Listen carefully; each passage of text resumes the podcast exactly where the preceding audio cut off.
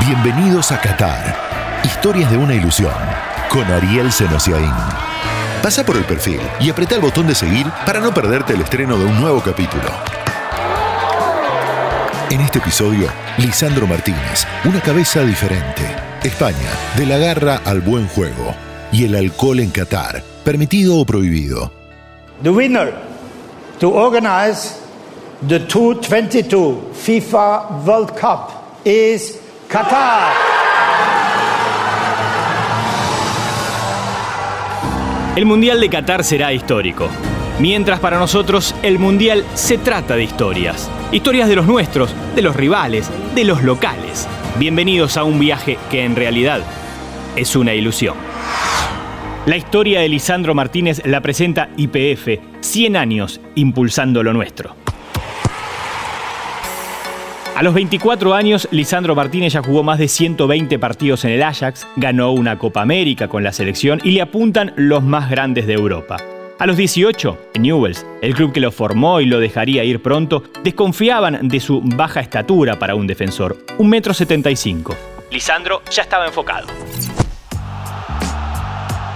siempre digo ¿no? que uno tiene que quedarse bien tranquilo con lo que uno siente por dentro y demostrarse a uno mismo de lo que puede ser capaz. No, no le doy bola en absoluto lo que digan. Yo simplemente demuestro siempre en la cancha, demuestro todo lo que tengo que hacer, que los demás que hablen lo que tengan que hablar, que cuando uno está seguro de uno mismo y tiene la confianza que uno necesita, no hace falta los comentarios de los demás. Así empezamos a conocer una personalidad especial. Se juega como se vive. El que no arriesga no gana.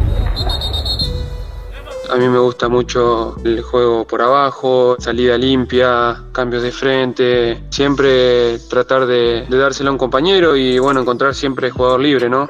Con respecto a los defensas centrales que a veces suelen tirar pelotazos sin destino, yo creo que ahí falla más el tema de toma de decisión, porque a veces hay pases a 3 o 4 metros o jugadores entre líneas que lo pueden hacer, porque estoy seguro que lo pueden hacer, pero optan por tirar un pelotazo cuando hay una buena presión del rival. Siempre hay que mejorar la toma de decisión y ahí yo creo que va a estar la solución de todo.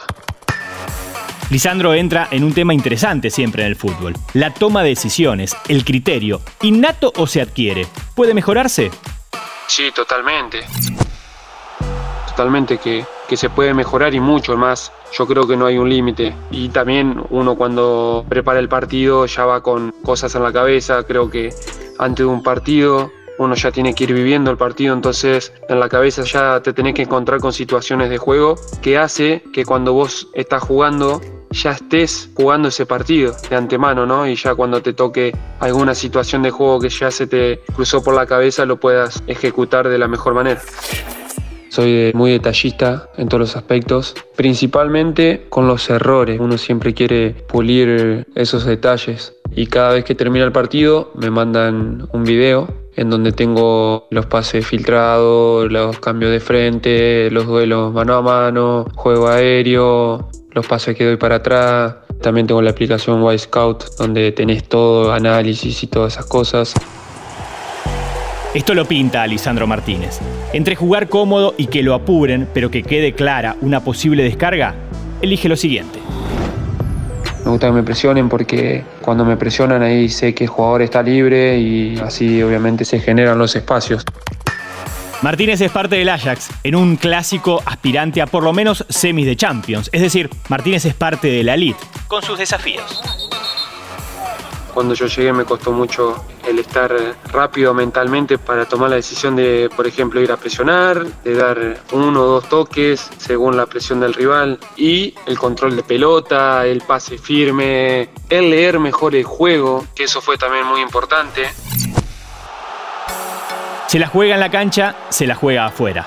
Más de una vez usó sus redes con mensajes sociales, para pedir por los que tienen menos, para celebrar el aborto legal en la Argentina, por los derechos de la mujer en general. ¿Época de poco compromiso entre los futbolistas? Escuchen. Me surge en el momento, la verdad que a veces no pienso de, la dimensión y de la repercusión que puede llegar a pasar con todo eso. Simplemente quiero un mundo mejor y quiero que todo se equipare y que todo en esta vida sepamos ¿no? que, que todos somos iguales, de que así como venimos a este mundo, nos vamos todos de la misma manera.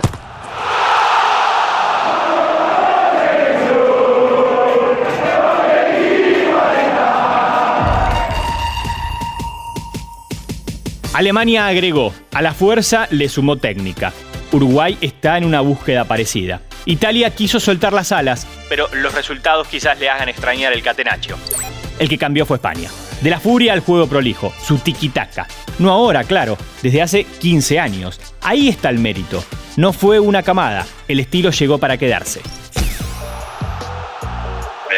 gusta que os lo diga, pero nosotros antes siempre decían en el fútbol español que tenemos influencia de Uruguay, de Argentina, que venían jugadores alemanes y que nos influían.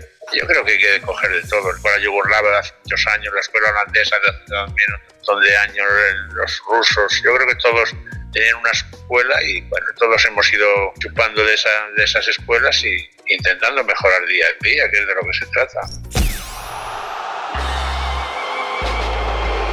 El que nos habla es nada menos que Vicente del Bosque, jugador del Real Madrid cuando la selección se destacaba como la Furia Roja, técnico del Madrid en plena transición hacia un juego más elaborado y obviamente entrenador del seleccionado que quedó en la historia, el campeón del mundo, luego de aquella Eurocopa con Luis Aragonés, el que dejaría el legado, aunque Vicente lo relativice.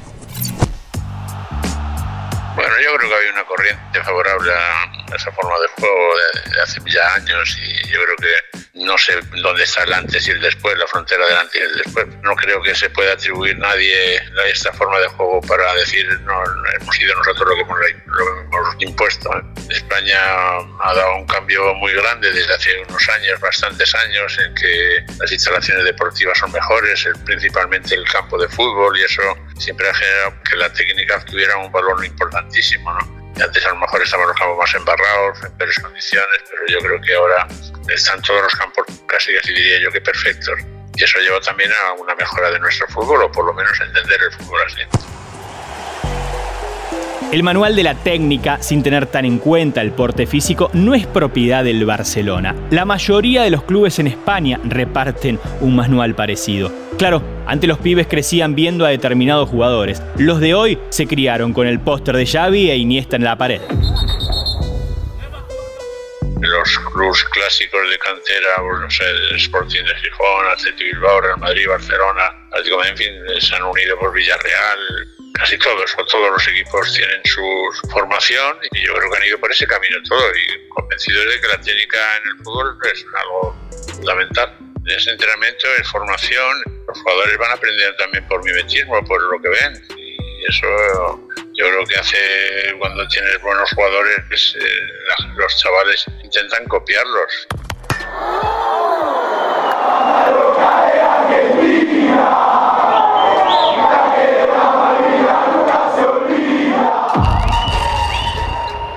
La prohibición de alcohol por parte de la religión islámica supuso un problema desde el primer día que se supo que el Mundial se jugaría en Qatar. No es una costumbre, sino una norma. Miles y miles de turistas podrán entenderlo. ¿Qué sucederá en los estadios, ámbitos donde la FIFA impone sus condiciones? ¿Qué pasará con la marca de cerveza auspiciante la Copa, que por contrato se asegura la venta en esas multitudes? Manuel Paz, cónsul argentino en Qatar, nos trae certezas y consejos. Si bien recordando que este es un evento deportivo y ese es su objetivo central, los organizadores han comunicado en reiteradas oportunidades que entienden que la cuestión de la demanda de alcohol en este evento es algo que el público espera, así que han informado que se encuentran evaluando distintas modalidades para que en los fan zones o en el fan fest o en determinados lugares pueda haber consumo de alcohol en lo que sería la vía pública. Más allá de eso, en el estado de Qatar se permite la ingesta de alcohol en restaurantes o bares de cadenas internacionales generalmente ubicadas dentro de hoteles, en donde cualquiera puede ingresar y consumir en el establecimiento. Qatar 2022 estará plagado de historias. Habrá más, habrá próximos capítulos, hasta que la ilusión se apague o se haga realidad. Esto fue Qatar. Historias de una ilusión. Todas las semanas, nuevas historias sobre Qatar 2022.